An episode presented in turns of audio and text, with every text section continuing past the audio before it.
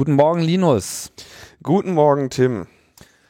Heute sind wir mal äh, nicht in einem Studio. Trotzdem die 15. Ausgabe von Logbuch Netzpolitik äh, kommt mehr oder weniger pünktlich hier an den Start. Und äh, ja, dank äh, unserer lieben Bundesregierung haben wir hier auch keinen Themenmangel. Da wurde dann am Wochenende noch frisch eingegossen. Was ist denn passiert? Ja, die Koalition hat das Leistungsschutzrecht für Presseverlage irgendwie auf ihre Agenda gehoben, möchte jetzt dafür sorgen, dass ein solches möglichst schnell eingeführt wird. Ein Leistungsschutzrecht. Ja, ein Leistungsschutzrecht in Abgrenzung zum Urheberrecht, auch wenn es dann in der ersten Meldung bei Bild.de sofort hieß, die Koalition verbessert jetzt das Urheberrecht. Es geht dabei irgendwie darum, dass Presseverlage ein ähnlichen Schutz wie Urheber für die ihre Erzeugnisse haben wollen, weil die Erzeugnisse selber, die Schriften, die da veröffentlicht werden, ja eigentlich schon einem Urheberrecht unterliegen. Und irgendwie wollen die Verlage jetzt auch noch ein schönes Recht haben. Und wie es dazu kam, was sie sich damit erhoffen und warum das wahrscheinlich keine gute Idee ist, soll uns heute der Philipp Otto erklären. Der ist nämlich bei iRights Info und in der Initiative für ein nee, gegen, Initiative gegen ein Leistungsschutzrecht für Presseverlage aktiv. Schönen guten Morgen, Philipp. Einen wunderschönen guten Morgen. Vielleicht sollten wir noch einen kurzen Ton sagen zu iRights Info als solchen. Das ist vielleicht manchen, aber nicht unbedingt allen bekannt. Philipp, vielleicht erklärst du mal kurz selber was noch zu dem Projekt.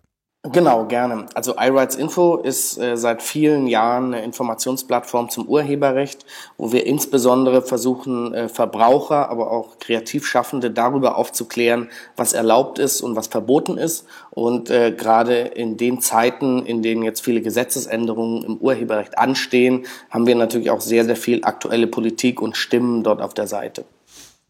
Mhm. Ich hatte ja auch mit ähm, Matthias Spielkamp, der ja auch bei euch im äh, Team ist, also da schreiben ja eine ganze Menge Autoren. Ich auch schon genau. mal ein CAE jetzt spezifisch zum Thema Urheberrecht gemacht, CAE 164, da sei jetzt nochmal drauf äh, verwiesen, aber du hast dich jetzt speziell auf dieses Leistungsschutzrecht drauf gestürzt. Genau. Ja, und was, äh, wie, was ist denn so aus deiner Sicht passiert? Also das Leistungsschutzrecht äh, für Presseverlage ist eine Forderung, die seit circa zweieinhalb Jahren von den Presseverlagen und dort insbesondere von den großen Verbänden BDZV und VDZ erhoben wird. Äh, sie haben es geschafft, äh, nach der letzten Bundestagswahl dieses, äh, die Forderung nach einem Leistungsschutzrecht in den schwarz-gelben Koalitionsvertrag reinzuschreiben oder reinschreiben zu lassen. Seitdem äh, schlummert es auf der politischen Agenda und ist äh, seit zwei, zweieinhalb Jahren hoch umstritten. Äh, insbesondere auch vor dem Hintergrund, da keiner eigentlich genau weiß, was das sein soll, äh, was ein solches Recht beinhalten soll, was für Folgen das hat. Und jetzt am letzten Sonntag hat der Koalitionsausschuss getagt der Bundesregierung, um äh, insbesondere auch wieder Handlungsfähigkeit zu beweisen, nach den ganzen anderen Geschichten von Wolf und Co. Und einer der Punkte, wo Handlungsfähigkeit bewiesen werden soll, ist, dass tatsächlich jetzt dieses Leistungsschutzrecht, das manche schon für tot erklärt hatten, äh, wieder aufleben soll und jetzt äh, im Urheberrechtsgesetz verankert werden soll. Na super. Ja. Und ähm, gibt denn da jetzt irgendwas Neues oder ist das jetzt eigentlich so das, was da schon immer diskutiert wurde äh, und das wird jetzt einfach mal mit, wir wollen das jetzt auch mal beschließen, reingeschrieben? Naja, es ist im Prinzip äh, der Tanz um den heißen Brei, äh, da eigentlich niemand weiß, was da drin stehen soll und wird. Äh, die Presseverleger haben äh, in, im Laufe der letzten zwei Jahre äh, im regelmäßigen Rhythmus äh, auch ihre Forderungen verändert und auch ständig äh, das, was sie potenziell wollen, mit so einem Recht äh, die Argumente dafür verändert. Äh, das weiß man sozusagen auch von der Seite nicht, was sie sich genau vorstellen. Dann weiß man auch von Seiten der Bundesregierung nicht genau, äh, was da jetzt drinstehen soll, ob sie den Presseverlegern komplett entgegenkommen oder äh, möglicherweise eine abgeschwächte Form in das Gesetz reinschreiben wollen. Das ist zum aktuellen Zeitpunkt noch offen. Deswegen hat sich zu dem Ausgangspunkt nicht so viel verändert. Die Veränderung wird dann kommen, wenn wir wissen, okay, das ist jetzt der Gesetzestext, das und das soll geregelt werden und das könnte die und die Folgen haben. Dann hat man die Veränderung. Aber was bisher eben äh, immer noch der Status quo ist, ist äh, eine riesige Verunsicherung äh, bei, auf allen Seiten und die geht von der Wirtschaft, also Äh, auch die Verbände Bitkom oder BDI haben sich heftigst dagegen ausgesprochen, äh, bis hin äh, zu der ganzen Netz- und Blogwelt, äh, weil hier auch äh, schwerste Kollateralschäden befürchtet werden. Welches, welche Leistungen wollen Sie sich denn jetzt genau in welcher Form schützen? Du sagst schon, dass sich das relativ häufig geändert hat, aber irgendwie einen Kern muss es ja geben, was Sie jetzt für sich als Ihre schützenswerte Leistung erachten. Naja, die Presseverlage sagen, das, äh, was sie machen, äh, im Prinzip ähm, das Zusammenführen von Nachrichten, äh, das Betreuen der Redaktion etc., das ist allein schon so eine Leistung, dass sie ein eigenes Schutzrecht brauchen. Ein Schutzrecht, äh, das über ihre bisherigen Rechte hinweggeht Dazu muss man wissen, ähm, die Presseverlage lassen sich regelmäßig äh, durch sogenannte Total Buyout-Verträge von freien Journalisten oder eben im Rahmen der angestellten Journalisten sämtliche Rechte äh, für jegliche Verwertung und in der Folge auch der Rechtsverfolgung abtreten. Heißt, sie verfügen über diese ganzen Rechte, um gegen potenzielle Kopien, die bis heute nicht richtig bewiesen sind, etc. vorzugehen. Heißt, sie brauchen an diesem Punkt äh, ein solches Recht überhaupt nicht, wollen es aber trotzdem haben und dies äh, vor dem Hintergrund, dass äh, sie irgendeine Handhabe äh, dagegen haben wollen, dass es beispielsweise erfolgreiche Geschäftsmodelle äh, gibt wie Aggregatoren, äh, an dem äh, Beispiel ganz klar Google News, äh, wo gesagt wird, okay, ähm, hier ist ein Bereich, da wollen wir gerne partizipieren. Wir schaffen es nicht, auf unseren eigenen, eigenen Webseiten Geld für, für Journalismus oder für diese Inhalte zu generieren. Aber Google schafft das ja oder andere schaffen das ja. Also wollen wir hier einen Teil des Kuchens abhaben. Und so eine Argumentation ist in sich total unschlüssig und äh, damit sollte man sie auch nicht durchkommen lassen.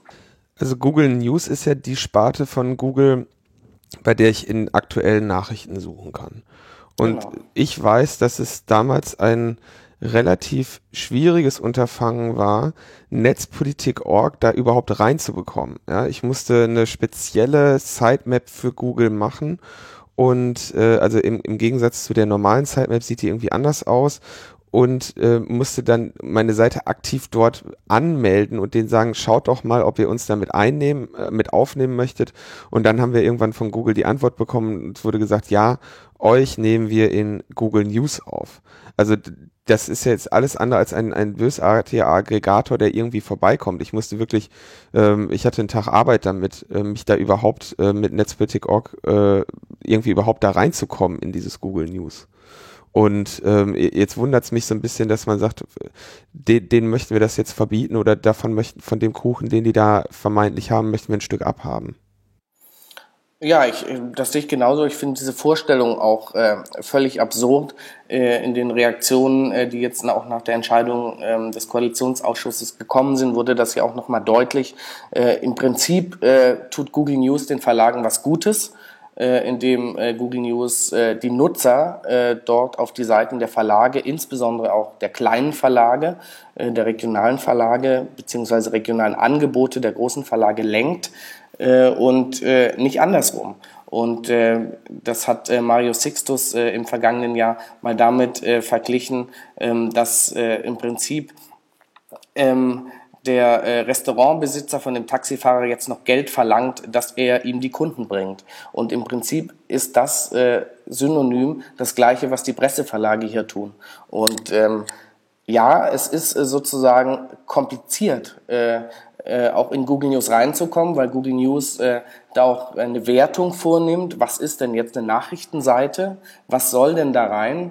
Nicht jede Seite soll da rein, aber sie versuchen das nach meiner Kenntnis, ich äh, bin da nicht dabei und habe da keine Ahnung, auch nicht wie die genauen Kriterien sind, äh, versuchen die, sie das schon so zu machen, dass äh, im Prinzip die relevanten Seiten dort auch zu finden sind.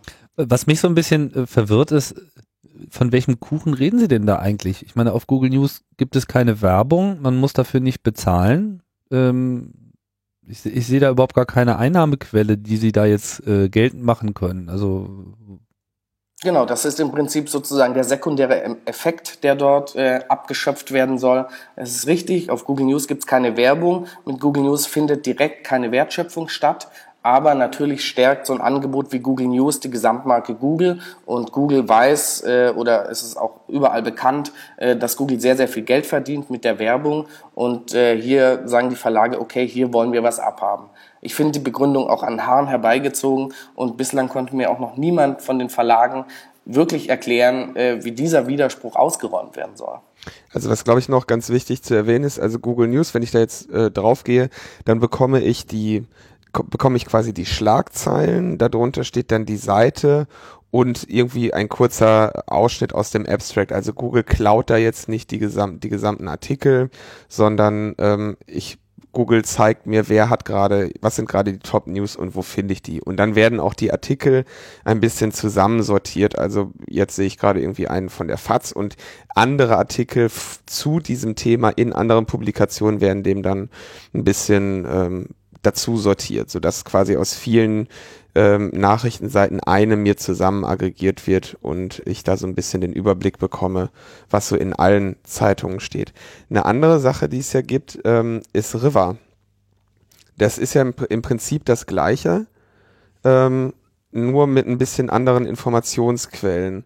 River verdient, glaube ich, das ist der Frank Westphal, der das macht, der verdient ja Geld dadurch, dass er sein Projekt da gesponsert bekommt. Ne? Hm, hm. Ähm, also das heißt, er wäre dann im Zweifelsfall auch betroffen. Das wäre also, sein River könnte er in dieser Form nicht mehr weiter betreiben, wenn da jetzt auf einmal alle Verlage sagen, wir haben aber jetzt hier ein Schutzrecht und wenn du auf uns verlinkst, dann äh, musst du uns Geld geben.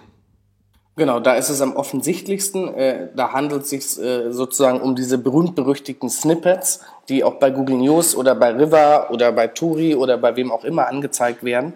Äh, das Problem äh, ist hier aber, dass es nicht nur diese Angebote betrifft. Man zielt zwar darauf, insbesondere auf Google, weil man dort Geld vermutet und da teilhaben will, aber man erwischt ganz viele.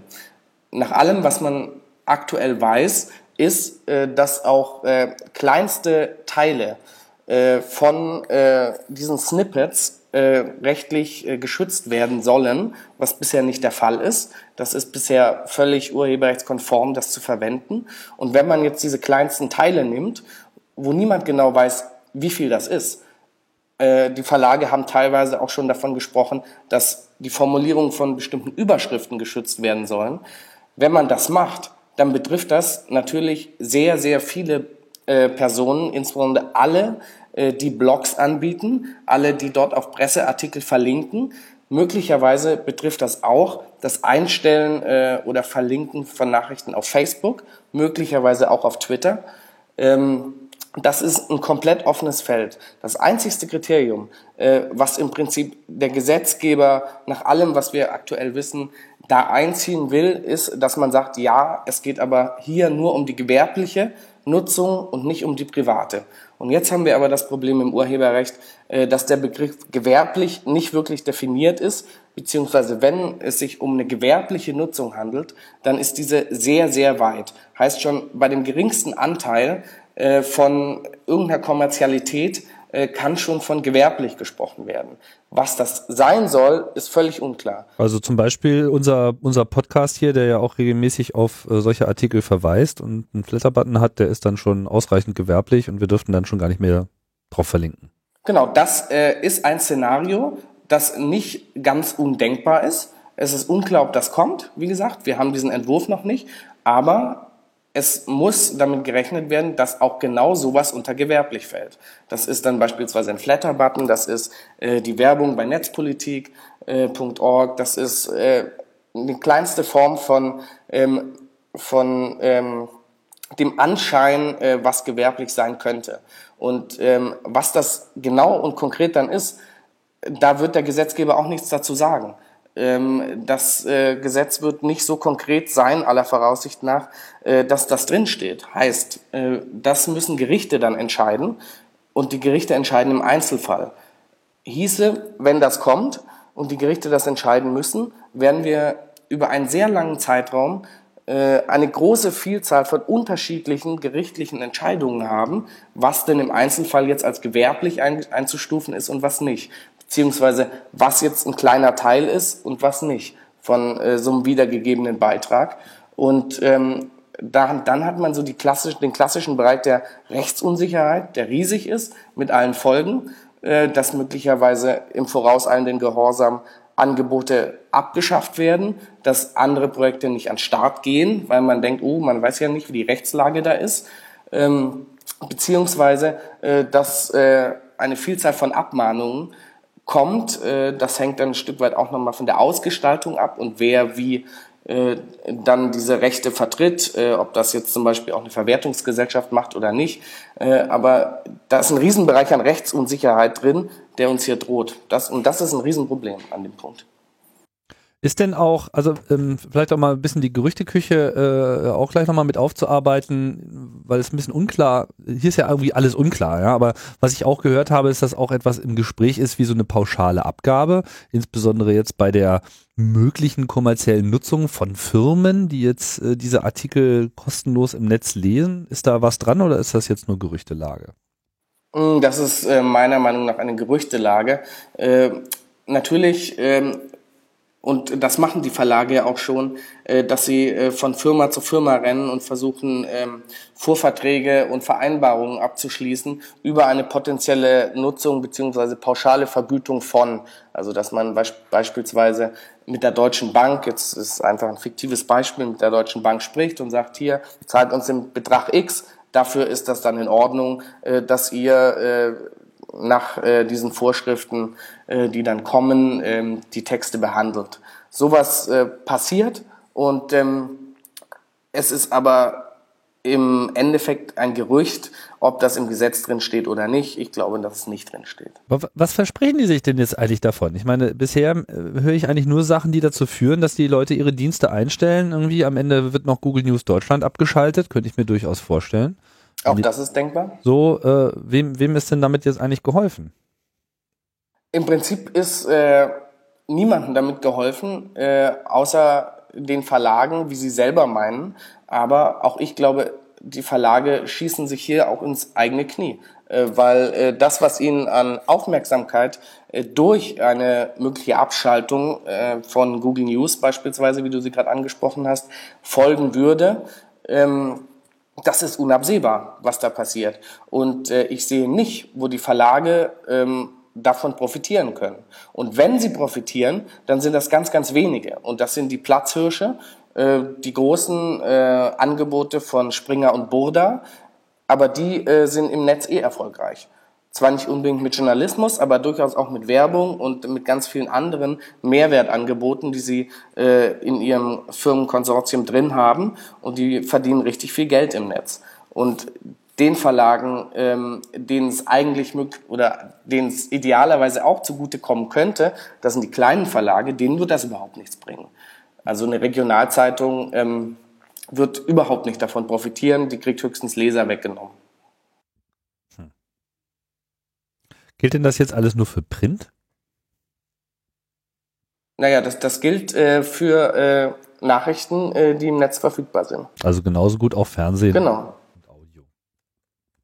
Und ähm, was könnte das jetzt für Konsequenzen haben? Also ich äh, also immer noch so ein bisschen schleierhaft, was die sich jetzt sozusagen eigentlich konkret davon äh, versprechen. Also entstehen da jetzt irgendwo mehr Einnahmen oder ist es mehr so eine Konkurrenzvermeidung?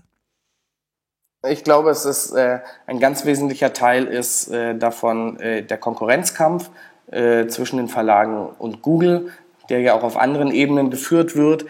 Ähm, insbesondere auch kartellrechtlich. Bei iRights Info hatten wir vergangene Woche auch darüber berichtet, dass die äh, Presseverlage äh, eine Kartellbeschwerde vor dem Bundeskartellamt äh, gegen Google jetzt zurückgezogen haben. Die Gründe sind unklar und das auf europäischer Ebene jetzt nochmal weiterverfolgen.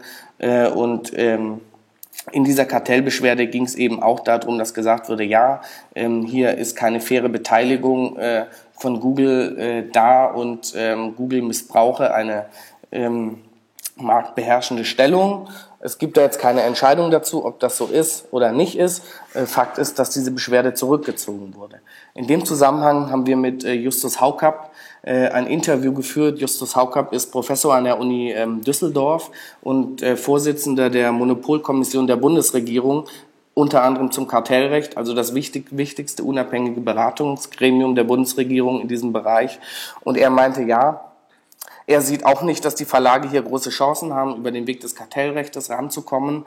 Ähm, er sieht vielmehr beziehungsweise hat das so ein bisschen ausdifferenziert und hat gesagt, ja, es gibt immer äh, zwei Strategien, um zum Erfolg äh, zu, zu kommen. Das eine ist eine Marktstrategie äh, und das andere ist eine Nicht-Marktstrategie. Die Marktstrategie sagt, okay, ich versuche ein Produkt besser zu machen und so gut zu machen, dass es eben konkurrenzfähig ist.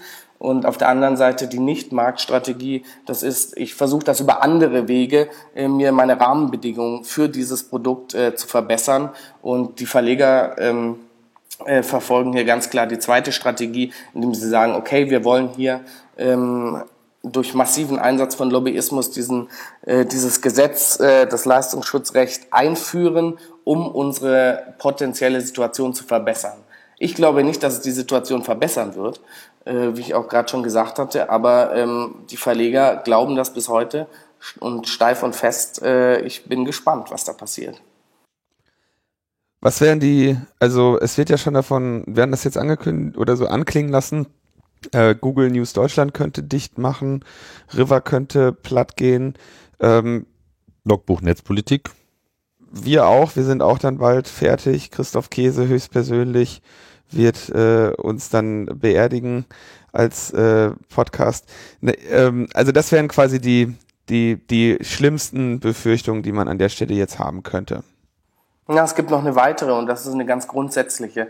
Ähm, grundsätzlich ist die Nachricht an sich, also es passiert irgendwo etwas, diese Nachricht ist nicht urheberrechtlich geschützt. Die ist fern von Urheberrechten, die ist frei. Wenn man aber jetzt äh, das Leistungsschutzrecht einführt äh, und einen Schutz auf äh, die Nachricht an sich legt, hieße das, äh, dass man die Verkündung der Nachricht mit einem Schutzrecht verbindet, hieße, damit beschädigt man die Informationsfreiheit äh, und würde den freien Zugang zu Informationen einschränken. Ganz Dann klar. könnten wir aber doch wahrscheinlich vor Bundesverfassungsgericht ziehen. Genau, Genau. Ich halte dieses Vorgehen, wenn das kommen sollte, tatsächlich auch für verfassungswidrig und äh, es würden garantiert auch Leute diesen Weg beschreiten, äh, dass sie das äh, feststellen lassen würden oder versuchen fest, feststellen zu lassen. Ähm, hieße aber eine weitere rechtliche Auseinandersetzung in einem Bereich, äh, und das hatte ich vorher schon kurz angesprochen, der bis dahin ein riesiger Graubereich ist, wo niemand weiß, was darf ich jetzt, was darf ich nicht. Ähm, und das ist natürlich auch im bisherigen Urheberrecht schon so, äh, dass das der größte Hemmschuh ist, dass keiner mehr äh, diese Gesetze versteht und niemand mehr eigentlich wirklich weiß, was man darf und was man nicht darf. Mhm. Ja, äh, es macht ja auch so den Eindruck, als ob schon so alle ihre Geschütze auch ordentlich in Stellung äh, bringen. Ich denke, so der, der Widerstand im Netz, der dürfte mal so als gegeben sein. Das hat sich ja auf Twitter schon gestern äh, stark abgezeichnet. Äh, D64 hat jetzt auch sich schon dazu geäußert und lehnt das ab. Mhm. Ähm, hat das, ich meine, ich frage mich, muss man das eigentlich ernst nehmen? Ich meine, hat das überhaupt eine, eine, eine politische äh, Überlebenswahrscheinlichkeit? Ich, ich, ich frage mich auch gerade, was eigentlich die Koalition an der Stelle da äh, treibt. Also was denken die sich eigentlich? Ja, das ist das alte Spiel von äh, ähm, wem gebe ich was, damit er zufrieden ist. Ähm, das ist äh, neulich unter der Hand äh, von einem äh, ungenannten äh, Vertreter der Verlagswirtschaft ist gefallen. Äh, der Satz, ja, äh, nur dass das klar ist, wir sind hier die stärkste Lobby in Deutschland. Und wenn die Presseverlage das von sich selber sagen, dann gehen sie natürlich äh, mit einer entsprechenden hohen Nase in die Verhandlungen und sie wissen genau, wie abhängig die Politik äh, von der Berichterstattung ist.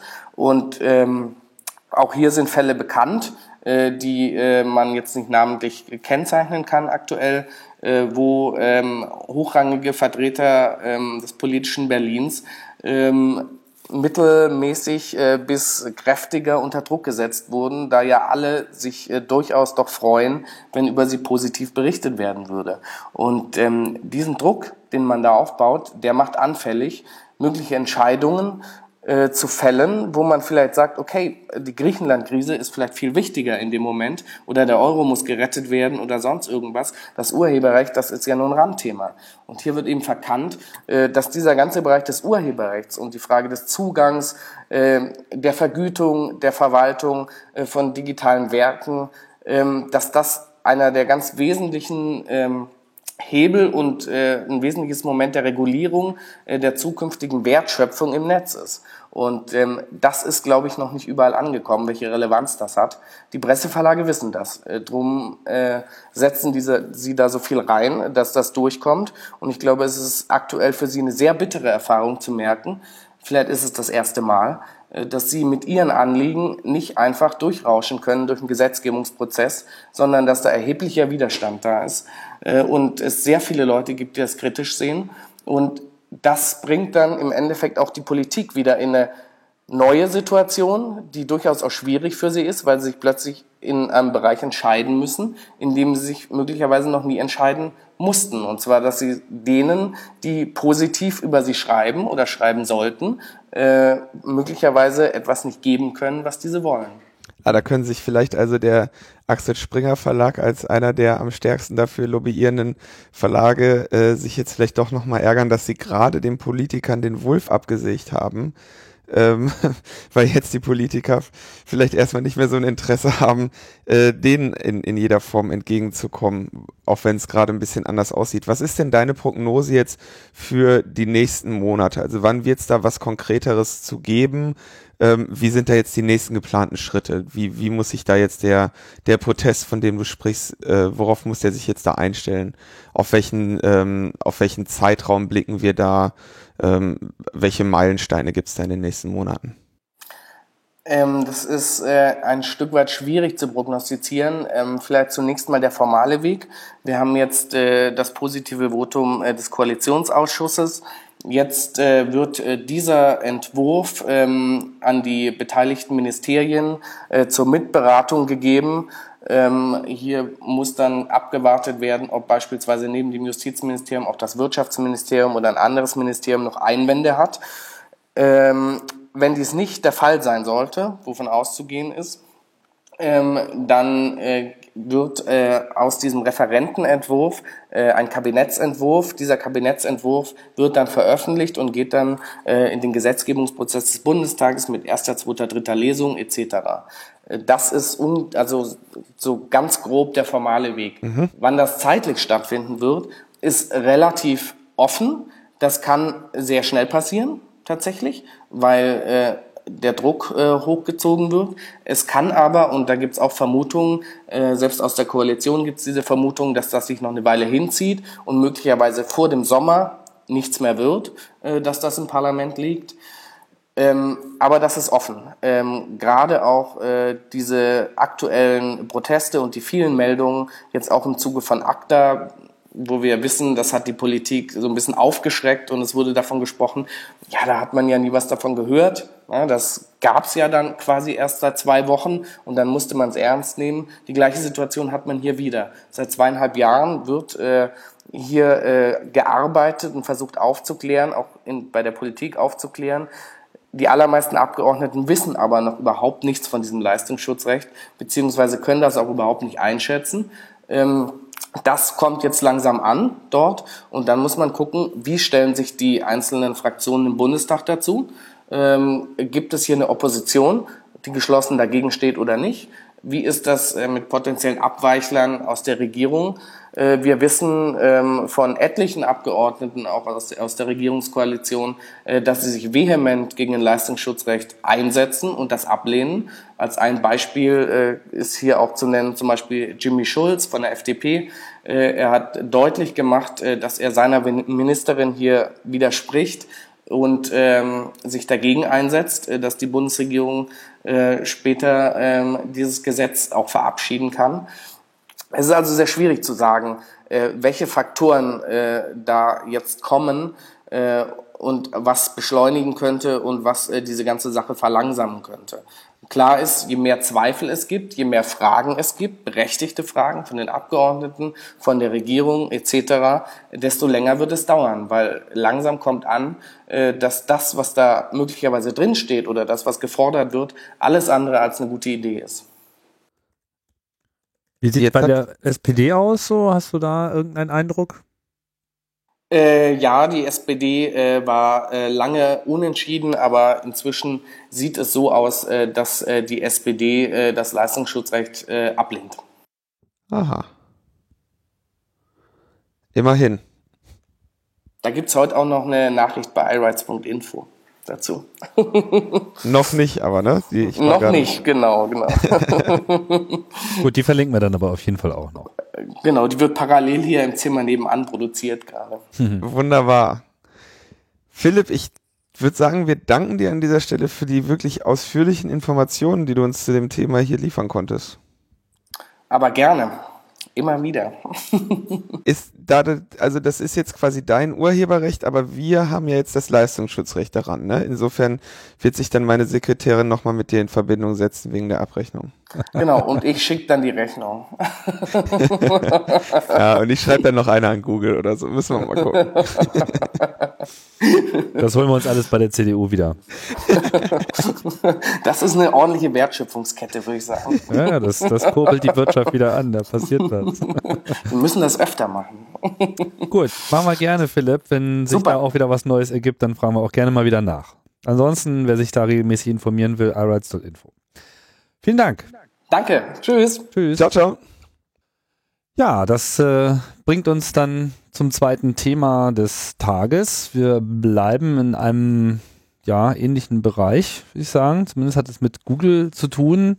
Google hat ja äh, Ankündigungen getätigt ähm, rund um die Datenschutzerklärung, äh, die sie so von sich geben. Was ist da jetzt eigentlich neu?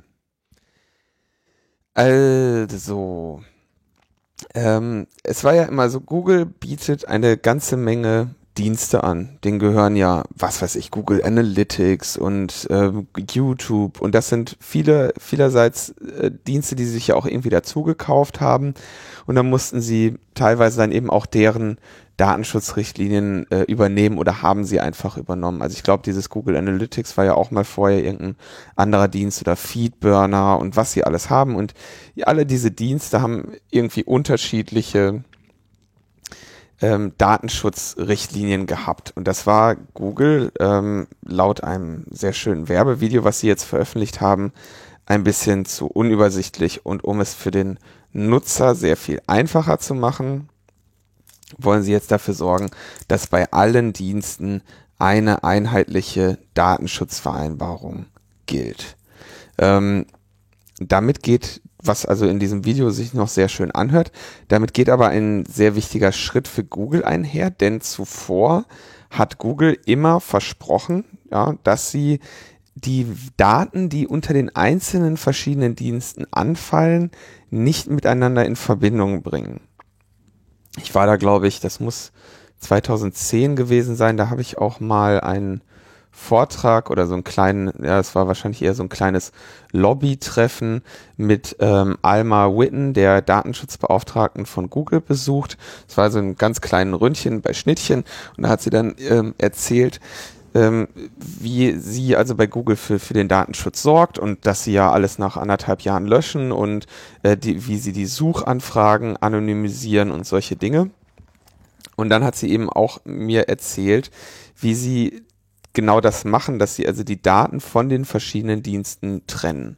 Und das war eigentlich schon immer eine Sache, die, ähm, die man sich technisch nur sehr, sehr schwierig vorstellen konnte, weil beispielsweise, ähm, wenn ich jetzt meine E-Mails online lese bei Gmail, dann äh, werden da ja rechts äh, Werbung, wird ja Werbung eingeblendet. Und diese Werbung ist ja mit, mit Wörtern oder die ergibt sich aus Wörtern, die in diesen E-Mails stehen. Und äh, Google garantierte aber in gewisser Form wohl eine getrennte Verwahrung dieser Daten, sodass kein Profiling, also einerseits findet wohl ein Profiling meiner Person statt, um mir immer bessere Werbung zu liefern, aber dieses Profiling sollte irgendwie getrennt sein von den Inhalten meiner privaten E-Mails. Und als ich sie dann bat, das mir mal ein bisschen genauer zu erklären, konnte sie mir auch nicht im Detail nennen, ähm, wie das jetzt quasi auf, obwohl es auf dem gleichen Server stattfindet, wie das sinnvoll getrennt wird, dass sie nicht diese Daten tatsächlich analysieren könnten. Ja, sie haben nur immer gesagt, sie machen es nicht. Das heißt, man hatte bis jetzt immer nur das Vertrauen in Google, dass sie es nicht tun würden. Mhm. Ähm, mit der neuen Datenschutzrichtlinie, da finden sich dann so Formulierungen drin, dass sie sagen, ähm, äh, Moment, da habe ich möglicherweise erfassen wir gerätespezifische Informationen und Standortdaten und unter Umständen werden personenbezogene Daten aus verschiedenen Google-Diensten miteinander verknüpft. Und das also eine etwas sehr ähm, sind sehr vage Formulierungen, mit denen wohl einhergeht, dass Google jetzt sagt, wir wollen ähm, einfach mal alles, was wir haben, diese Daten zusammenfassen, aggregieren und dazu nutzen, dir bessere Dienstequalität bieten zu können und bessere Werbung. Das heißt also, sie nehmen das in ihrem Werbevideo, was wir auch verlinken, nennen sie es so, wenn du dann einen Jaguar suchst, dann, dann wissen wir, ob du ein altes äh, Apple-Betriebssystem, eine Raubkatze oder ein Auto meinst. Mhm. Und zwar wissen wir das, was weiß ich, weil du vielleicht bei YouTube seit Jahren nur Katzenvideos postest oder weil wir äh, in deinen, weil wir in deinen E-Mails irgendwie lesen, dass du dich für für Autos interessierst und 20 Auto-Newsletter abonniert hast oder was auch immer. Also mit den E-Mail, dass wir in deinen E-Mails lesen, jetzt also das das das Schauer-Szenario. Ich bin mir relativ sicher, dass es dass es da noch mal einen gewissen Ausschluss gibt in diesen Privacy Policies. Aber das ist also das, was Google jetzt machen möchte und sie möchten, denke ich, ähm, einerseits den Datenschatz, den sie da ohnehin haben und den sie mit Sicherheit ähm, gerne mit dem heben wollen würden. Genau, mit dem sie sicherlich wahrscheinlich auch hinter verschlossenen Türen schon mal so ein bisschen rumgespielt haben, ähm, wollen sie jetzt auch mal eben wirklich im vollen Potenzial ausnutzen. Und ich denke, dass das auch eine Reaktion auf ähm, Facebook ist, weil Facebook ja sehr, sehr, ähm, sehr, sehr mit sehr viel ähm, sag ich mal, freizügigeren Datenschutzrichtlinien seinen Nutzern begegnet und da sehr viele Informationen sammelt und ähm, diese auch zur Anwendung bringt.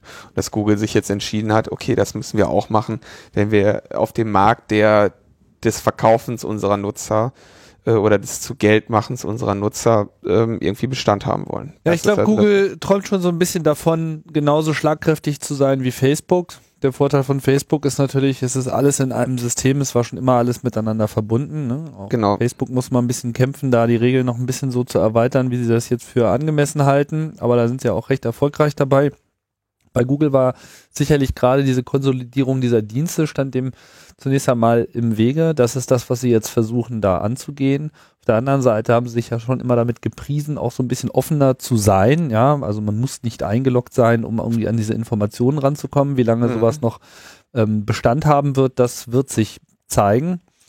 Ähm, ob das dann auch für sie so erfolgreich sein wird, steht auch nochmal auf dem anderen Blatt, brauchen es aber jetzt an der Stelle auch nicht weiter zu interessieren fragt sich natürlich, was sind so die kurzfristigen Auswirkungen davon und was ist jetzt in, im Rahmen dieser jetzt durchgezogenen Konsolidierung äh, eine konkrete Bedrohung vielleicht für den Einzelnen, die so vorher ausgeschlossen werden konnte. Also ich würde ja sagen, ausgeschlossen werden konnte die Bedrohung auch vorher nicht. Wenn irgendwo Daten anfallen, dann fallen sie an und das da, darüber sollte man sich bewusst sein und ähm, so ist es nun einmal. Ähm, was jetzt also erstmal kurzfristige Reaktionen waren, ist, dass sich wirklich international äh, sehr viel Kritik daran breit gemacht hat, was Google da gemacht hat. Vor allem, weil sie ähm, ja jetzt eigentlich keine andere Gelegenheit gegeben haben, als dem wirklich zuzustimmen.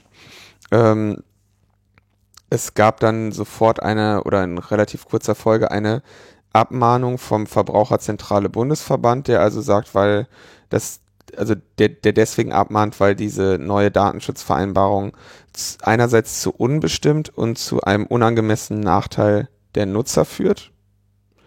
Und haben jetzt gesagt, sie verlangen bis zum 23. März eine Unterlassungserklärung.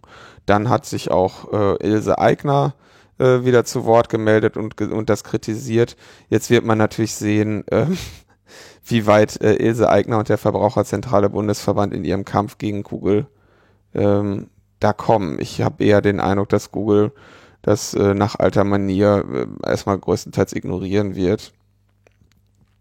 Beziehungsweise da jetzt nicht großartig ähm, drauf eingehen wird. Wäre jetzt so meine, meine Erwartung erstmal. Kann, kann ich mich auch mit täuschen. Es gibt sicherlich auch einige Zeichen, die darauf deuten, dass, dass Facebook, äh, dass, dass Google solche ähm, Reaktionen auf jeden Fall ernster nimmt, als Facebook es macht. Bei Facebook landen die ja im Briefkasten, da passiert einfach nichts. Gab es denn auf europäischer Ebene irgendeine Reaktion? Ich meine, was Deutschland macht, ist ja immer so das eine. Äh, ich, mir fällt jetzt spontan keine ein, aber es gab bestimmt eine. Google. Äh, fällt dir eine ein? Aber es gab. Ich, ich habe nur so den, die Erinnerung gerade, dass ich da was, dass da was an mir vorbeigeflogen ist, kann mich, kann aber jetzt auf nichts Konkretes zeigen. Also in Europa soll es auf jeden Fall geprüft werden. In Frankreich ähm, gibt es dann auch, äh, sag ich mal, eine, ein Bestreben, sich das mal genauer anzuschauen. Ähm, und es gibt auch, also Frank in Frankreich sagen also Datenschützer, dass sie davon ausgehen, dass äh, diese neue Datenschutzrichtlinie von Google auch im ähm, Widerspruch zu europäischen Gesetzen steht. Mhm. Ja, genau, sowas hatte ich, glaube ich, auch gelesen. Ja. Aber das ist alles noch sehr unklar. Na gut, auf jeden Fall sollte man äh, sich vielleicht dann auch selber nochmal über die Nutzung von Google äh, Gedanken machen. Bei Netzpolitik.org wurde äh, empfohlen, die History doch zumindest schon mal zu löschen, wenn man da keinen ja, besonderen Wert legt, dass sie bei Google gespeichert wird. Das, aber das, das habe ich den, diesen Artikel, den habe ich nicht so ganz verstanden, weil Web History ist so ein Dienst, den musste man ohnehin aktivieren. Ja. Und äh, ich meine, wer sagt, okay, ich ähm, möchte, dass Google meine, meine, mein meinen Seitenverlauf speichert, ähm, dem ist jetzt auch nicht mehr zu helfen, wenn er das dann äh, vorm ersten Dritten irgendwie gelöscht hat. Also was noch damit einherging, warum man das, wenn man es machen wollte, auf jeden Fall vorher hätte machen müssen, ist, weil mit Inkrafttreten dieser neuen äh, Datenschutzvereinbarung eben dann auch neue äh, Verwahrungszeiten ähm, für die Daten einhergingen, die natürlich alle ein bisschen länger sind und also insgesamt alles so ein bisschen natürlich gegen den Datenschutz. Ähm, und es wird also, sag ich mal, zunehmend vielleicht äh, weniger Aluhut-kompatibel Google-Dienste zu nutzen, wenn es das denn überhaupt jemals war. Ja. Also ich, ich habe das eh immer ein bisschen anders gesehen. Ähm, ich meine, wenn Google zum Beispiel mit 888 8 diesen schönen, schnellen DNS-Server anbietet, das machen sie ja nicht, damit ich irgendwie, damit ich ein spannendes Internet habe, sondern weil sie möglichst frische Daten, gute Daten darüber haben wollen, welche Seiten weltweit gerade besucht werden, um dadurch ihre, ähm, ihre Suchergebnisse zu verbessern und sich ähm, besser zu positionieren. Insofern denke ich, dass man, also Datenschutz ist sicherlich eine nicht zu verachtendes oder wichtiger, wichtige, wichtiger gesetzlicher Bereich, aber eine allgemeine Informiertheit darüber, dass Daten anfallen, ähm, sollte beim Nutzer dann eben auch vorhanden sein. Gut, wir äh, beobachten das. Ähm, ansonsten gab es noch Aktivitäten auch äh, in Deutschland, bestehende Fehler aufzuarbeiten. Der Jugendmedienschutzstaatsvertrag, eine der zungenbrecherischeren äh, Abkürzungen der letzten Monate, wird wieder aufgerollt. Ja, also eine Novellierung des Jugendmedienschutzstaatsvertrags steht ja schon wirklich seit, seit langer Zeit an. Und das kochte zuletzt so hoch ungefähr 2010 war das, war das das große Thema. Ähm, da ging es also um den Jugendmedienschutzstaatsvertrag und da geht es also darum, oder in der Novellierung, sag ich mal, der Teil, der jetzt das Netz interessiert, da geht es natürlich noch um ein paar andere Sachen, aber der Teil, der das Netz äh, betrifft, da ging es also darum, ähm, irgendwie Jugendschutz im im Internet zu etablieren. Und ähm, man könnte sich jetzt also überlegen, in, wenn man jetzt zum Beispiel in die USA schaut, dann ist Jugendschutz eine Sache, da gibt es Anbieter für. Da gibt es also sehr viele Anbieter, die irgendwie, was weiß ich, da gibt's ja auch sehr viele Religionen in den USA. Ja, da geht's ja nicht nur um Jugendschutz, sondern dann eben auch darum, dass das Internet, dass man nur Internetseiten sieht, die irgendwie religiös äh, akzeptabel sind und so. Und da gibt's also eine, eine ganze Menge Filterprogramme, die man sich da installieren kann, um sich vor dem Bösen oder seinen Nachwuchs vor dem Bösen im Internet zu schützen. Und ähm, wenn ich also so ein Filterprogramm konstruieren, programmieren möchte, habe ich eigentlich zwei einfache Ansätze. Entweder ich sage, okay, ich mache den Blacklisting-Ansatz, das heißt, ich führe eine Liste mit den Inhalten, die ich nicht zeigen möchte, also mit den bösen Inhalten. Dann habe ich natürlich die Gefahr, dass ich niemals alle bösen Inhalte im Internet finden kann und mein Filter in dieser Form löchrig sein wird. Oder ich führe eine Whitelist jener Inhalte, die ich zeigen möchte und sperre alles andere. Also, das heißt, ich habe da eine Liste, da steht drauf, was weiß ich, Logbuch-Netzpolitik.de darf man besuchen, Spiegel.de darf man besuchen und den Rest äh, macht da, den Rest sperren wir. Beide Ansätze haben natürlich das Problem, dass sie eben entweder löchrig sind oder zu restriktiv. Und das Internet ist bei weitem zu groß, um mit einem dieser Ansätze wirklich, sag ich mal, befriedigende Ziele zu erreichen. Mhm. Und als eine Klausel dieser Novellierung im Jugendmedienschutzstaatsvertrag 2010, der damals angestrebten, sah vor, die Nutzer zu verpflichten, äh, nicht die Nutzer, sondern die Betreiber von Webseiten zu verpflichten, quasi als Metatag, als, als unsichtbaren Teil in der Webseite, eine Alterseinstufung vorzunehmen. Und in dieser Form dann also sag ich mal, in Form eines offenen Standards, es dann anderen Programmen, diesen Jugendschutzfiltern zu ermöglichen, entsprechend die Seite zu filtern. Also zu erkennen, hier steht ab 16, mein Nutzer ist aber 14, deswegen darf der jetzt diesen, diese Seite nicht besuchen oder diesen Artikel nicht sehen oder was auch immer. Das war so ein bisschen der Ansatz. Ähm, man könnte also sagen, im, auf den ersten Blick vielleicht gar nicht so blöd, ähm, andererseits muss man natürlich auch erkennen, dass das ähm, eigentlich nur eine Starthilfe oder eine, eine wirkliche gesetzliche Investitionshilfe für Hersteller von äh, Jugendschutzsoftware ist, um denen Arbeit abzunehmen. Denn mit einer falschen Kennzeichnung oder einer Nicht-Kennzeichnung äh, der Seite gingen dann Sanktionen einher. Mhm. Ähm, und sag ich mal, als ein größeres kommerzielles Angebot kann ich es mir natürlich nicht wirklich leisten, mehrfach gegen den Jugendschutz zu verstoßen, weil ich irgendwie einen Artikel über Brustkrebs ab 12 eingestuft habe, aber dann war halt eine nackte Brust drauf und deswegen hätte der ab 16 sein müssen, ähm, so dass da eine Industrie entstanden entstehen sollte, die quasi Zertifizierungen vornimmt, also den, den Jugendschutz Einschätzungs ähm, Dienst, den man dann für seine Seite schafft und der dann sagt, ja, wir verleihen dir jetzt Prädikat ab, ab 12 oder so und damit hast du eine gewisse Rechtssicherheit, äh, dass du selber jetzt nicht eine falsche Einschätzung vornimmst und dafür eine Abmahnung kritisierst oder so. Mhm. Ähm, dann war, wurden auch noch Öffnungszeiten debattiert, dass bestimmte Seiten irgendwie, wenn sie denn ab 18 sind und nicht gekennzeichnet sind, dafür sorgen müssen, dass sie irgendwie erst ab, ab 20 Uhr oder ab 21 Uhr zu sehen sind, ähnlich wie der Tatort in der ARD-Mediathek. Äh, den kann man sich also morgens nicht anschauen, den gibt's erst nach 20 Uhr, weil ähm, ist halt so. Ähm, wer Nachtschicht arbeitet, hat eben Pech, kann keinen Tatort gucken. Ähm, da gab es also eine ganze Menge etwas unausgegorener Ideen und äh, entsprechend formierte sich da ein sehr großer, sehr breiter Protest.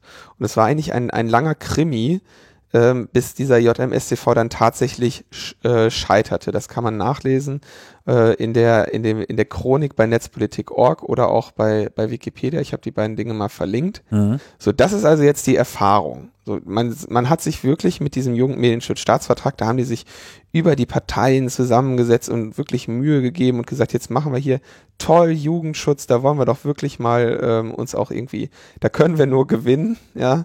Und am Ende hatten sie den, hatten sie den, den riesen Protest da. Und jetzt langsam, trotzdem sind alle unzufrieden mit dem aktuell geltenden Jugendmedienschutzstaatsvertrag. Ich glaube, der ist so von 2003. Und es ist klar, dass jetzt irgendwie ein neuer Versuch in Richtung dieser Novelle gemacht werden muss. Und da hat jetzt der medienpolitische Expertenkreis der CDU ein Positionspapier veröffentlicht, in dem so ein bisschen die Lehren aus der Protestwelle 2000 10 gezogen werden. Und äh, das ist also sehr, ein sehr amüsantes äh, Stück wieder, was es nicht besonders schwierig machen wird, den, den Protest gegen ein, eine JMS-TV-Novelle wieder auf, äh, wieder zu entfachen.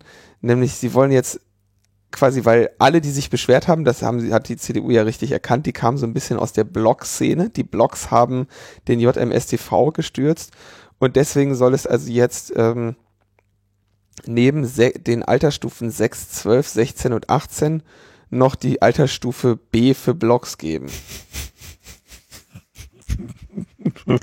ja, und dann ist alles gut. Was soll das denn sein? Äh, ja, und dann kann man also, dann kann man quasi, ähm, dann habe ich als Blog nicht mehr das Problem, dass ich mich ab 6, 12, 16 oder 18 einstufen muss und äh, vielleicht die schwierig, vielleicht dabei ein, ein, eine Fehleinschätzung vornehme. Ja, also eine Fehleinschätzung ist ja in, in mehrfacher Hinsicht fatal. Wenn ich zu jung einschätze, dann begebe ich mich irgendwie in gesetzliche Schwierigkeiten, kann also abgemahnt werden ähm, oder was auch immer. Wenn ich es aber zu hoch ansetze, dann verliere ich natürlich potenzielle Leser, weil ich irgendwie, was weiß ich, die gesamte Jugend ausschließe. Mhm. Ähm, das heißt, ich möchte also eigentlich sehr genau richtig einstufen. Und das ist natürlich von den vielen, vielen Bloggern in Deutschland eigentlich einfach nicht zu erwarten, dass sie es hinkriegen. Und jetzt sagt die CDU, dann mach doch einfach ein B und ähm, dann? Dann, dann können, das wäre dann grundsätzlich erstmal ab 18, aber dann können Eltern äh, das irgendwie für ihre Kinder einschalten und sagen, okay, mein Kind darf aber Blogs lesen. Du bist jetzt alt genug für Blogs. Du bist jetzt alt genug für Blogs. Aha. Das Kindergartenblog ist dann auf einer äh, Augenhöhe mit, mit Flashbot. Ja, also mit der Blogger-Kennzeichnung und dann haben sie noch irgendwie eine Idee, ob man das eventuell Crowdsourcing, da könnte die Netz-Community hätte vorgeschlagen, man könnte das crowdsourcen. Ähm, das ist aber nur irgendwie ein Nebensatz, dass sie sagen, dann sollen die Blogger das eben unter sich crowdsourcen. Dann hast du wahrscheinlich noch den, den Alterseinstufungsbutton neben dem Flatter und dem Twitter-Button. Also, ich, was soll man dazu sagen? Beatmen ist schwer. Also, schlagen vor, jetzt soll, dann soll die Netz-Community sich doch selber kontrollieren. Ähm, ja. Also, wie gesagt, es ist eigentlich ein Trauerspiel, weil zu diesem Zeitpunkt hatten sie ja noch, also schon vor, schon 2010 hatten ja alle, die dafür auch Lobby betrieben haben, die hatten ja noch nicht mal diese Jugendschutzprogramme, die funktionieren. Die hatten sich ja noch nicht mal die Mühe gemacht, überhaupt erstmal äh, da irgendwas zu entwickeln. Ja, wenn sie jetzt wenigstens mal einen vernünftigen Schritt machen würden oder so. Also es ist wirklich eine, eine ganz, ganz traurige Sache. Und ein weiterer Kritikpunkt, den ich bis jetzt noch gar nicht genannt hatte, war natürlich, selbst wenn man so einen Jugendmedienschutzstaatsvertrag wie er 2010 geplant war, etablieren würde und sagt, okay, in Deutschland sind jetzt alle verpflichtet, in Metatext so eine Alterseinstufung vorzunehmen. Und selbst wenn das dann alle machen, ja, was man natürlich nach vielen, vielen Jahren dann eventuell auch irgendwann hinkriegt, weil es gibt ja auch unendlich Leichen im Internet an, an alten HTML-Seiten, um die sich keiner mehr kümmert. Ja. Aber selbst wenn das dann alle machen würden, das deutsche Internet hat also jetzt sein Metatag mit der Alterseinstufung. Was ist mit dem Rest der Welt? Ja, und da ging es dann nämlich darum, es wurde dann auch beim äh, JMSTV debattiert, da eventuell mit Sperrverfügungen oder sonstigen Sachen irgendwie zu begegnen. Da gab es also einen bunten Reigen interessanter äh, und abstruser Ideen. Und ähm, wenigstens davon hat die CDU jetzt auch ähm, Abstand genommen und gesagt, ja, das wäre also wahrscheinlich nicht realistisch und da müsste man dann äh, sagen, äh, dass das wahrscheinlich auch der Meinungsfreiheit äh, widerspricht. Also man könnte eigentlich sagen, in diesem Positionspapier haben sie, haben sie mal hingehört und versucht zu sagen, okay, dann ähm, hören wir mal, was, was, was die Netz-Community uns gesagt hat und dann machen, machen wir mal irgendwie einen neuen Vorschlag, wo wir das irgendwie versuchen mit aufzunehmen stellt sich natürlich jetzt die Frage, was eigentlich die ähm, wirklich kreativen Eingaben sein werden, weil nicht alles, was ich da jetzt in der Gegenrede gehört habe, macht im gleichen Maße Sinn. Keine Ahnung, wo dieser Crowdsourcing-Ansatz äh, herkommt, aber so richtig durchdacht zu sein, scheint mir das äh, auch nicht so richtig. Die Grundfrage ist natürlich überhaupt, will man denn jetzt überhaupt so eine Sperrung und so, so eine Einstufung haben? Will man eigentlich solcher Filtersoftware überhaupt da äh, das Wort reden? Wo, wo ist da überhaupt Kompromisspotenzial in der ganzen Debatte?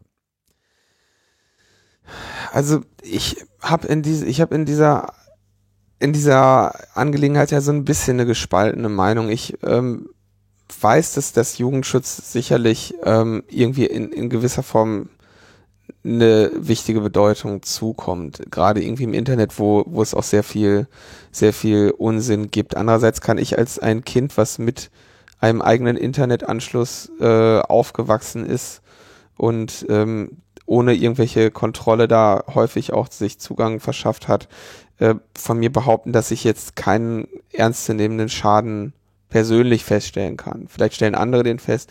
Ich persönlich äh, halte mich für einen halbwegs ganz gut gedienen Menschen. Ander, andererseits, also es ist, es ist natürlich ein wirklich ein, ein sehr gefährliches Thema und man will ja jetzt auch nicht als Kritiker eines JMSTV will ich jetzt nicht auf eine Stufe gestellt werden mit jemandem, der sagt, ich möchte, dass ähm, Kinder und Jugendliche unbedingt zu allem möglichen Quatsch, den es da im Internet gibt, ein ähm, einen uneingeschränkten Zugang bekommen, beziehungsweise würde behaupten, dass das jetzt äh, der Entwicklung dienlich wäre.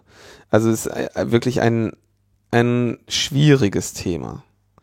Ähm, ich kann nur natürlich erkennen, wenn wenn man sagt, ähm, Jugendschutz ist den Leuten wichtig, dann frage ich mich, warum es keinen, keinen ernstzunehmenden Markt in Deutschland für solche Jugendschutzsoftware gibt.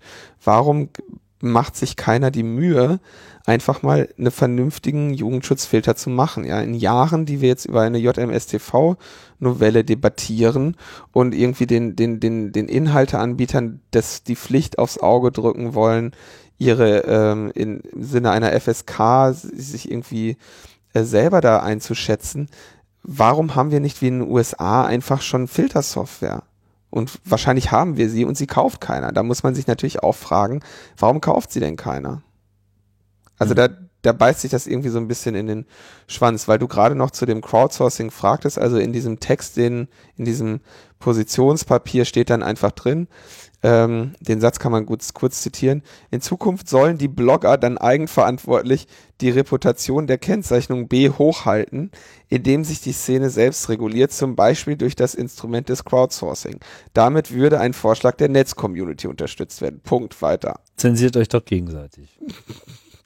Das ist auch wirklich, also ich meine, was, was natürlich besonders lustig und, und absurd daran ist, ist, dass ist so diese Wahrnehmung, es würde sich jetzt bei Bloggern in irgendeiner Form äh, um irgendeine ähm, uniforme Masse handeln, ja, die ja. Äh, da gemeinsam agiert, gleiche Interessen hätte oder sich auch nur in irgendeiner Form von allem anderen im Internet deutlich abzeichnen äh, könnte. Also es ist natürlich totaler Quatsch, weil ein Blog ist einfach ein, ein, ein, ein, ein Werkzeug und, und, und keine gesellschaftlich greifbare Größe. Ich meine, an der Stelle äh, muss man sich dann vielleicht auch in den letzten Jahren so ein bisschen selber in die Nase fassen, dass natürlich Blogging äh, da schon auch immer so als, als Kulturtrend ähm, angeführt wurde, was er natürlich auch war, ne, aber was natürlich an dieser äh, Stelle überhaupt nicht greift. Also es ist es ist sehr schwierig und ich meine äh, gerade so die Taxonomien, ja, das das Schaffen von irgendwelchen äh, Gruppen und und äh, Zuordnung, das, das ist ja an sich im, im Netz auch einerseits ein ungelöstes Problem, ja, auf der anderen Seite, also alle wollen das ja auch irgendwie, ja, wer Porno hat, will auch Porno draufschreiben, damit er gefunden wird, wenn nach Porno gesucht wird. Auf der anderen Seite will man sich da nicht beschränken. Also es ist ähm, meiner Meinung nach derzeit auch ein technisch nicht wirklich lösbares Problem und die ganze Debatte wird, äh, ist, ist, ist zumindest schwierig zu führen, wenn man jetzt versucht, sie mit technischen Lösungen ähm, anzugehen. Ja. Äh, ja. Also du, du, du bringst gerade ähm, Porno ins Spiel. Das ist äh, interessanterweise sind in diesen ähm, in diesen Lobbyvereinigungen quasi, die, die den JMSTV da in dieser Novelle irgendwie ein bisschen, sag ich mal, massieren und betreuen wollen, da sind auch ähm, deutsche Anbieter zum Beispiel dabei, wie die Telekom, die so eine äh, Erotik-Lounge unterhält, die wohl keine, keine Sau wirklich kennt ähm, weil, also es ist mir, als ich da mal ein bisschen zu recherchiert habe, ich war da auch vor ein paar Wochen äh, zum Safer Internet Day irgendwie in Potsdam bei so einer, bei so einer Podiumsdiskussion. Ähm, es gibt eigentlich keine wirklich ähm, erfolgreichen deutschen Pornoseiten, die mir jetzt bekannt wären. Und das liegt offensichtlich daran, dass sie unter dem aktuellen Jugendmedienschutzstaatsvertrag ähm, Schwierigkeiten haben, solche ähm, solche äh, Pornografieangebote irgendwie ernsthaft ähm, zu betreiben. Und deswegen haben die auch ein Interesse daran, dass sie eine Rechtssicherheit haben, ihre äh, Produkte irgendwie vernünftig anbieten zu können und nicht irgendwie einer äh, Sendezeitbeschränkungen oder sonstigem zu unterliegen. Das heißt, es, es, es sind hier nicht nur äh, hinter diesen Novellen stecken jetzt nicht nur wild gewordene ähm, Kinderschützer oder ähm, vielleicht irgendwie nicht ganz so mit den, mit den Geflogenheiten des Internet vertrauten ähm, CDU-Politiker oder so, sondern auch tatsächlich wirklich kommerzielle Anbieter von jugendschutzrelevanten Inhalten, die das also auch wollen. Das darf man also an der Stelle ähm, nicht vergessen. Die wollen also auch eine, eine klarere Regelung, eine Rechtssicherheit haben, um ihre Inhalte ähm, legal und vernünftig vermarkten zu können, was, was, wozu ihnen im Moment ein bisschen die Hände noch gebunden sind. Mhm. Hm. Aber äh, um nochmal schön diesen Satz, den möchte ich einfach noch kurz zitieren. Eltern sollen bei den Jugendschutzprogrammen das Alter ihrer Kinder einstellen und zusätzlich entscheiden können, ob auch Angebote mit der Blogger-Kennzeichnung angezeigt werden dürfen, unabhängig von der eingestellten Altersstufe. Und dann weiterhin soll zum Schutz der Blogger-Kennzeichnung untersagt werden, eindeutig unzulässige Angebote mit B zu kennzeichnen. Dazu soll eine eigene Selbstkontrolle für Blogs und nutzergenerierte Inhalte durch die Netzcommunity organisiert werden. Ja. Unglaublich. B für Blogs, C für Zukunft. Ähm, ich glaube, diese ganze Debatte äh, muss noch ein paar Mal durch den Kakao gezogen werden, bevor da irgendwas Brauchbares bei rauskommt. Leider ist es so, aber wie gesagt, es ist ähm, bei, also was, was, was ich nur noch mal so abschließend sagen möchte, bei, bei all diesen hanebüchenden Vorschlägen, die da irgendwie so kommen und über die kann man ja auch lachen, es ist und bleibt irgendwie leider doch ein, ähm, irgendwie ein ernstzunehmendes Thema. Und ähm, ich bedauere eigentlich in dieser ich habe es bei der vergangenen JMS-TV-Debatte bedauert und ich denke, das werde ich auch bei der jetzt kommenden wieder bedauern müssen, dass ähm, ja, die, an, die, die Vorschläge, die da kommen, einfach eine, eine ernstzunehmende Diskussion direkt im Keim ersticken. Also wenn man jetzt sagt, da, wenn das jetzt dieser Aufschlag ist, ein, B für Blogs und äh, macht doch hier mit Crowdsourcing oder so, ähm, wenn eine Debatte schon so anfängt, dann muss man sich nicht wundern, dass äh, ja, da einfach nur laut drüber gelacht wird. Und mhm. da kommen wir halt letztendlich, ähm, führt das zu sehr fürchterlichen äh, Ergebnissen. Ich habe auch jetzt irgendwie schon von der, ach, ich weiß gar nicht mehr, was das, äh, irgend so eine ähm, junge Dame, die in einem, die von der ich da sogar auf dieses Podium eingeladen worden war, die ist dann wirklich irgendwann sehr, sehr böse, böse auf mich geworden, weil ich, weil ich ihre Ideen immer so abgeschmettert habe und hat mich dann da irgendwie auch angegriffen und äh, das, das wird dann eben sehr, sehr schnell, ähm, ja, diese Debatten, die entgleisen. Ich glaube, du hast das ja damals selber im Berliner Abgeordnetenhaus noch diese, diesen Moderationsversuch gemacht, ne? ja. wo Alva, äh, Alva Freude hatte dann da einen Vortrag gehalten äh, und es waren noch einige weitere anwesend und du hast gesehen, wie da echt einfach zwei Diskussionsstandpunkte aufeinandergetreten sind, wo jegliche Kommunikation eigentlich ausgeschlossen war, weil man sich nur noch irgendwie äh, einerseits den Vorwurf, also einerseits kam der Vorwurf, dass man irgendwie den Kindern schaden wolle, von der anderen Seite kam nur das laute Lachen über die, über die hanebüchenden Vorschläge. Also da, da kommt, das ist wirklich ein Thema, was ja, ja äh, ihr, ihr, wollt nicht die Kinder schützen und ihr wollt nicht das äh, Internet schützen. So, das ja. ist immer äh, der Widerspruch, der an der Stelle noch nicht so richtig ausgeräumt wurde. Ja, na gut, wir können das jetzt hier auch nicht äh, abschließend klären, denke ich, aber einen Überblick über die Nachrichtenlage haben wir mal wieder gegeben, Linus. Ich denke, wir können jetzt hier auch zum Ende kommen, oder? Ja, ja super. ich denke auch. Das äh, war's dann hier mit Logbuch Netzpolitik, die 15. Ausgabe. Ja, und äh, ich glaube, nächste Woche geht's wieder weiter, oder? Wir sind im Zeitplan, ne? Ein bisschen. Wir sind im Zeitplan. Alles klar. Dann sage ich Tschüss. Und auf Wiederhören. Genau.